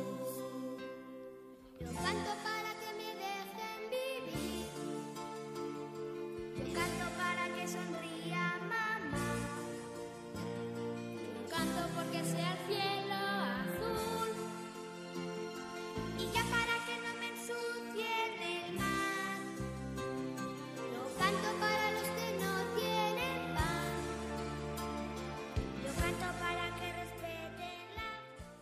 Good evening, Teresa. How are you? I am 10 years old. Teresa tiene 10 años. ¿Qué quieres preguntar esta noche a Diálogos con la Ciencia? Que de dónde salen las estrellas. Sí. ¿Tú de dónde crees que salen? No sé, se suele decir que de cada gente que muere sale una estrella más. Bueno, pues eso es eh, una forma bucólica de hacer referencia a, a- a la muerte, ¿no? ¿Dónde vamos cuando fallecemos? ¿Dónde vamos? Al cielo. Al cielo. Nosotros tenemos fe. Creemos firmemente en la existencia de un cielo. No tenemos fe porque sí, porque se nos ha ocurrido, porque alguien ha tenido esa feliz idea. Tenemos fe porque hay un área de conocimiento muy seria. Haremos un programa este verano sobre ese área de conocimiento, que es la teología. Hay un área de conocimiento muy seria que estudia la teología. La teología lo que estudia, bueno, yo no soy teólogo, por lo tanto a lo mejor meto un poco la pata, pero la teología lo que estudia es el conocimiento, lo que sabemos de una realidad, o sea, es algo real, no son imaginaciones, no son cuentos, no son historias, es una realidad no material. Eh, nosotros creemos que hay algo que no es materia, de hecho eso es fácil de, ver porque es muy difícil que el razonamiento abstracto surja de la materia, hay algo además de la materia y la teología intenta, intenta estudiar ese algo. Además, la ciencia, la ciencia plantea cosas que son muy difíciles eh, desde el punto de vista exclusivamente material. Entonces, ahí está el teo, el teo, el Dios, logía, conocimiento o estudio, ¿no? Ese estudio que de forma seria, de forma mm, lo más rigurosa posible científicamente hablando, intenta conocer esa realidad, intenta conocer lo que se sepa de, Dios. Bueno, pues nosotros creemos firmemente, por- porque la teología que tiene, eh, mm, pues por ejemplo, tenemos la suerte de que nuestro Señor Jesucristo nos ha revelado, tenemos la revelación, nos ha revelado cosas, creemos firmemente que existe un cielo y que existe un infierno, también lo creemos, ¿no? Eh, eh, nuestro Señor Jesucristo habla, habla del infierno. ¿Para qué va a hablarnos del infierno si no existiese? Entonces, por, desgracia, existe un infierno. ¿Cómo será ese cielo? ¿Cómo será ese infierno? Pues ahí está Radio María, gente que sabe muchísimo más que yo de ese tema, que, nos cuentan lo que ellos saben, ¿no? Yo ahí em, tengo que, que tengo que callarme porque eh, ante gente que sepa muchísimo más que yo, yo no puedo decirlo. Pero las estrellas, desde el punto de vista material, no son eso. Las estrellas son acumulaciones de gases que se atraen por atracción gravitatoria y se apretan mucho unos contra otros y se forma un reactor de fusión nuclear. Ahí se, eh, se, se unen los átomos atómicos para formar elementos de superior número atómico. Entonces, por eso mismo tienen cinco, cinco esquinas. Sí, ahora lo veremos, lo de las esquinas. Entonces, eh, las estrellas son reactores de fusión nuclear, donde se emite muchísima energía y esa energía sale en forma de radiación, en forma de luz, etcétera. Y, eh, y eh, se forman elementos de la tabla periódica de orden superior. Es decir, por ejemplo, las, las estrellas que tienen, eh, que tienen hidrógeno forman helio. Y así sucesivamente van formando distintos elementos de la tabla periódica. Esas, estrellas, cuando llegan a formar unos cuantos elementos, se, gasta el combustible, implosionan, o sea, se, colapsan hacia adentro, muchas veces explosionan, salen hacia afuera, y se emiten elementos al espacio que otra vez por atracción gravitatoria se, se- vuelven a formar, se, vuelven a juntar en otra estrella y así su- sucesivamente. Esas son las estrellas. Vale, más o menos ha quedado claro lo que son las estrellas. Sí. Entonces, bueno, eh, pues esa es la, la realidad material de, de las estrellas. Reactores de fusión nuclear. Hay, hay de varios tipos, hay diversos tipos de estrellas, eh, rojas, blancas, azules, eh, amarillas. No sé, se- se- eso es la, la radiación que emiten visible y luego emiten muchas cosas según su composición, según su tamaño, etcétera. Vale, ha quedado más o menos claro. Sí.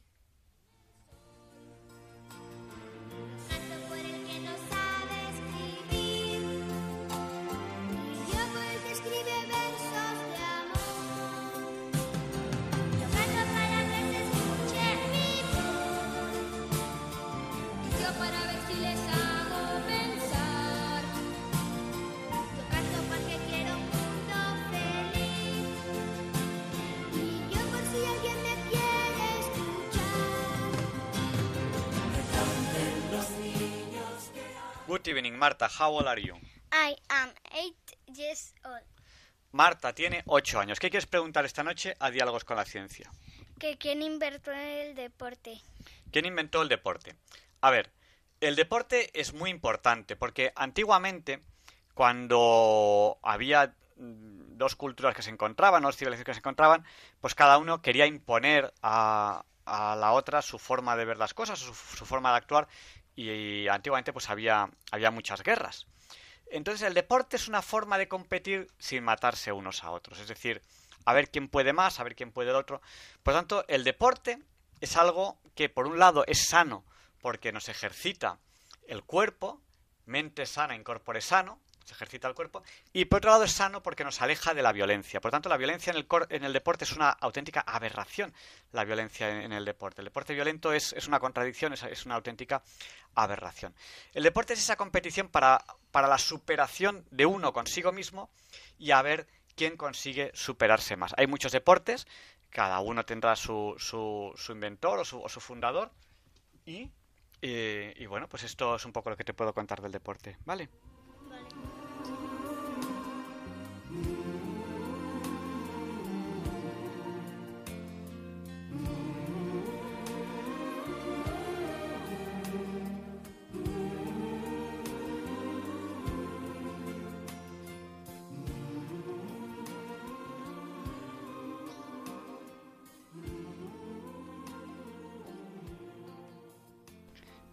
Muchas gracias a todos por haber compartido con nosotros estas dos horas.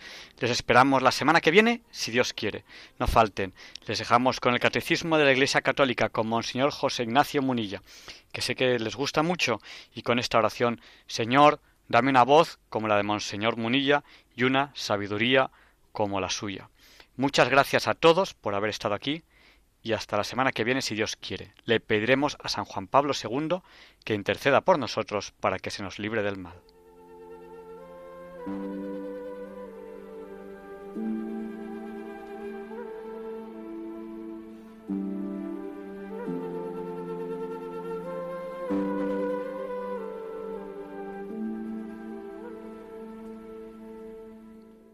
Y así concluye en Radio María el programa Diálogos con la Ciencia. Dirigido por Javier Ángel Ramírez.